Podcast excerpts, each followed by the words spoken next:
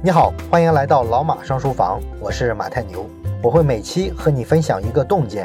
如果想听更多内容，欢迎关注老马上书房的微信小程序。这期呢，咱们接着讲《注定一战》这本书。今天咱们要聊的话题呢，就是讲一讲历史上的修昔底德陷阱。那修昔底德陷阱这个词呢，来源于古希腊的历史学家修昔底德。修昔底德啊，写过一本历史学上的名著，叫做《伯罗奔尼撒战争史》。伯罗奔尼撒战争呢，发生在两千多年前的古希腊。古希腊呢，当时有很多个小城邦，其中呢，最牛的城邦是两个，一个呢是雅典，一个是斯巴达。这两个城邦呢，各有一帮小弟作为他们的盟友。那这场伯罗奔尼撒战争呢，其实就是这两个帮派之间啊火拼。当时呢，几乎所有的希腊城邦呢，都参加了这场战争。战争呢，几乎波及了当时的整个希腊语世界。在现代研究中呢，也有人把这场战争叫做古代的世界大战。当然了，中国人可能会觉得有点可笑哈，就这么几个小城邦混战啊，你把它叫世界大战。那么跟古希腊同时期的我们的春秋战国的那个混战，那叫啥呢？不过呢，不管怎么说吧，这场战争之后呢，整个希腊文明啊由盛转衰，从此呢一蹶不振了。所以它对一个文明的打击还是非常大的。那么你说雅典跟斯巴达，他到底有啥深仇大恨呢？到了他们两个水火不容，非得大战一场的地步，这个呢就得从古希腊文明的两种风格说起了。那么最早的时候呢，斯巴达啊是整个希腊地区的绝对的主导者。斯巴达呢，它是一个尚武精神很浓烈的这么一个小城邦，全民皆兵，整个社会组织呢都是为了战斗而打造的。你比方说，斯巴达只允许身体条件最完美的婴儿出生。啊，你只要说出生的时候啊，身上有一些缺陷的孩子，就可能被部落给扔掉了。然后这些孩子年满七岁的时候呢，会被从家里带走，给他送到啊军事学院去读书。当然，这个过程呢，也会被各种训练、各种磨砺啊，为战争呢做准备。男人呢，可以在二十岁的时候啊娶妻，但是呢，必须在营房里啊群居，跟大家吃一样的饭，而且呢，每年都要训练。只有到了三十岁的时候，为斯巴达城邦服务了二十多年之后。这个男人呢，才可以离开军队，获得完全的公民身份啊，可以加入议会。所以他这套体制呢，完全就是一套军事化的一套社会组织形式，对吧？有点像商鞅变法之后的秦国。而雅典呢，就完全不一样了，它是一个港口城市，所以呢，雅典啊，只是一个海权国家啊，特别擅长造船，经常啊搞一搞这种出海贸易，通过爱琴海贩卖各种什么橄榄油啊、木材呀，或者是各种宝石。那斯巴达呢？这种陆权国家有非常严密的军事组织，管理是非常严格的。而雅典呢，相对而言啊就非常的开放，它的学校呢可以接纳整个希腊各个城邦的学生。而且呢，经过几个世纪的强人统治之后，希腊的政治呢也发生了一些变化。这个呢，就是咱们后世都知道的著名的这个雅典民主实验。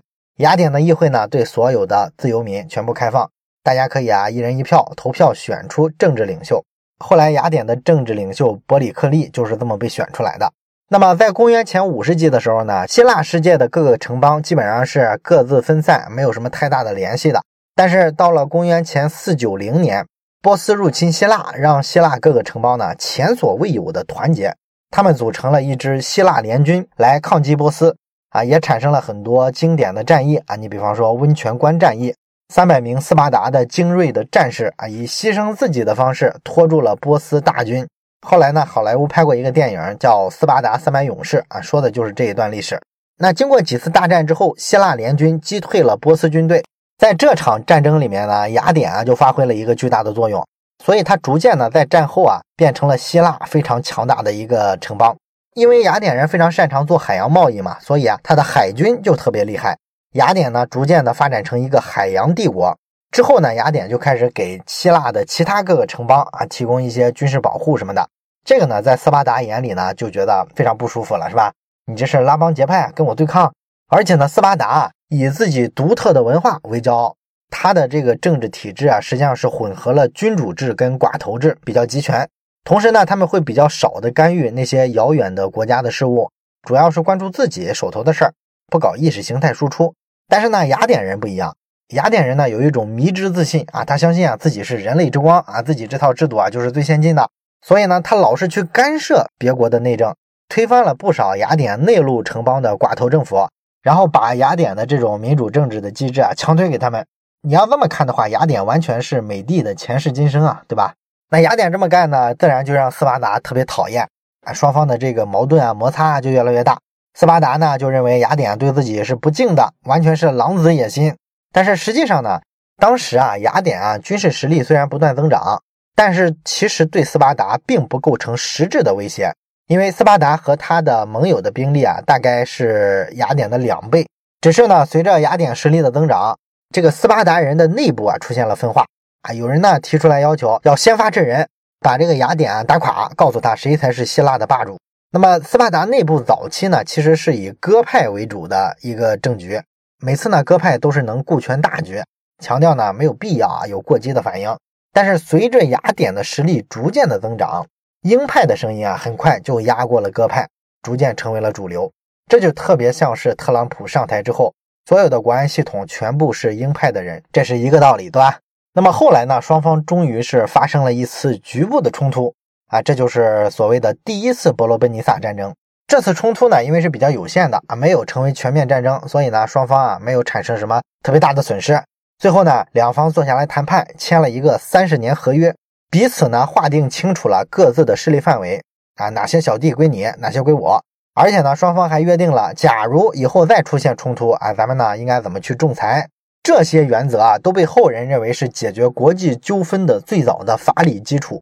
那签了合约之后呢，雅典呢就收敛了一些自己的这个扩张行为，那斯巴达呢也变得比较克制了。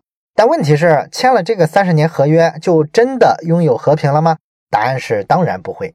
后来呢，几次盟友之间的这种小冲突，成了双方兵戎相见的几个导火索。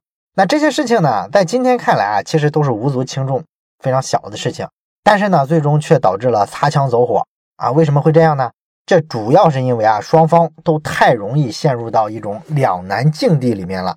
我们就拿其中的一次导火索事件来说一说吧。斯巴达啊，当时有一个盟友叫做科林斯，这也是一个小城邦。那么希腊呢，还有一个中立的城邦叫做科西拉，它呢不属于雅典，也不属于斯巴达。那斯巴达的盟友科林斯跟科西拉就有一次啊发生了一些冲突，科西拉呢就调动了一百二十艘战舰。跑到这个科林斯城邦底下，兵临城下，这个让克林斯非常恼怒，是吧？于是呢，他就开始啊，在全希腊范围内开始召集海员，一下呢就组建了一支一百五十艘舰船的巨大的海军，然后呢反攻到了科西拉的城邦之下。那这个海军的规模在整个希腊来说啊是第二的，仅次于雅典。那科西拉呢自然就吓坏了，赶紧啊向雅典求助。那雅典呢这时候就陷入了一个两难的境地。如果他选择帮助科西拉出兵去打克林斯，那就相当于得罪了斯巴达，毕竟这是斯巴达的小弟嘛。而且呢，也违反了他们当初签的这个三十年合约啊，大家相互不改变现状的这个要求。可是如果说他坐视不理，那又对自己很不利啊。为啥呢？因为克林斯啊，如果真把科西拉打下来了，他俘获了科西拉那一百多艘舰船，那么克林斯的这个海军实力啊就会大增。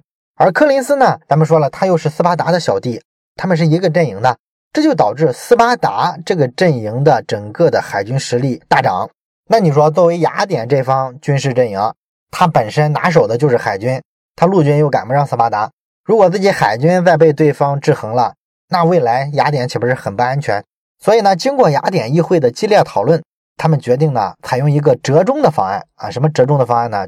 就是派出一支小型舰队，先放到科西拉去，这样呢，给这个柯林斯一定的心理压力，表示呢，我雅典是出兵了的。但是呢，他们命令雅典的这支小型舰队，除非你遭到了敌人的攻击，不然的话，绝不可以轻举妄动，不能主动的去打柯林斯。那雅典这么干了之后呢，虽然他觉得自己很克制，但实际上激怒了柯林斯。柯林斯就觉得呢，我跟别人家的孩子打架，你一个大人突然出手参与到我们的打架里面，合适吗？于是呢，柯林斯啊就去找大哥斯巴达，向他求助。斯巴达呢这时候也陷入了两难的境地。如果说出兵支持柯林斯啊攻击科西拉，那么雅典可能会说：“你斯巴达这不是想趁机提升自己的海上力量吗？来一场先发制人的战争，对不对？那你这就违反了咱们当初签订的这个合约啊！斯巴达要是出兵呢，未免是落人口实。可是如果斯巴达不支持小弟不出兵，那这不是打自己脸吗？”小弟被雅典欺负了，你一个做大哥的不敢吭声，这不是会影响自己的威信吗？所以呢，出了一点意外，就把双方各自推到了一个不得不做一些危险行动的这么一个境地，这实在是非他们所愿。但是偏偏呢，这时候呢，斯巴达国内呢出现了一些风险。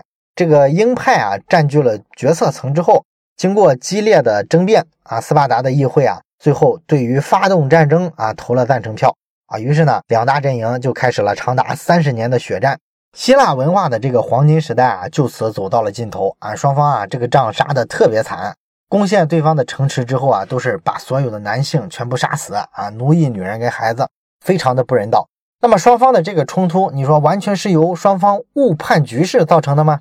修昔底德认为呢，这是一个表面的原因，更根本的原因其实是一个守城的霸主和一个崛起的挑战者之间存在着一种结构性的压力，这个才是双方城邦发生战争的一个根本原因。而这个解释呢，就被称为是修昔底德陷阱。后来呢，人类的历史上还发生了很多场类似的这种状况。啊，有的呢就是争夺世界霸权了，有的呢是争夺区域的霸权。不管是哪种吧，只要是老大跟老二的实力快速接近的时候，就特别容易发生战争。那么《注定一战》这本书呢，罗列了人类历史上十六个符合修昔底德陷阱的例子，包括咱们熟悉的，比如说以英国、德国为主导的争夺世界霸权的第一次世界大战，也包括争夺欧洲大陆霸权的普法战争，争夺东亚霸权的甲午中日战争、日俄战争。争夺太平洋霸权的二战里面的美日战场，当然了，也包括二战后的美苏冷战等等等等。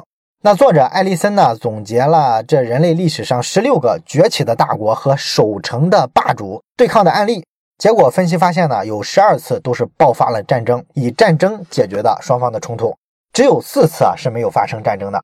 那这个发现呢，还是一个比较悲观的结论。那么根据这个结论，咱们回到具体的中国跟美国现在双方面临的情况。我们现在面临着哪些导致双方走向战争和冲突的可能性呢？然后战争又是不是可以避免的呢？这些问题啊，我们下周接着聊。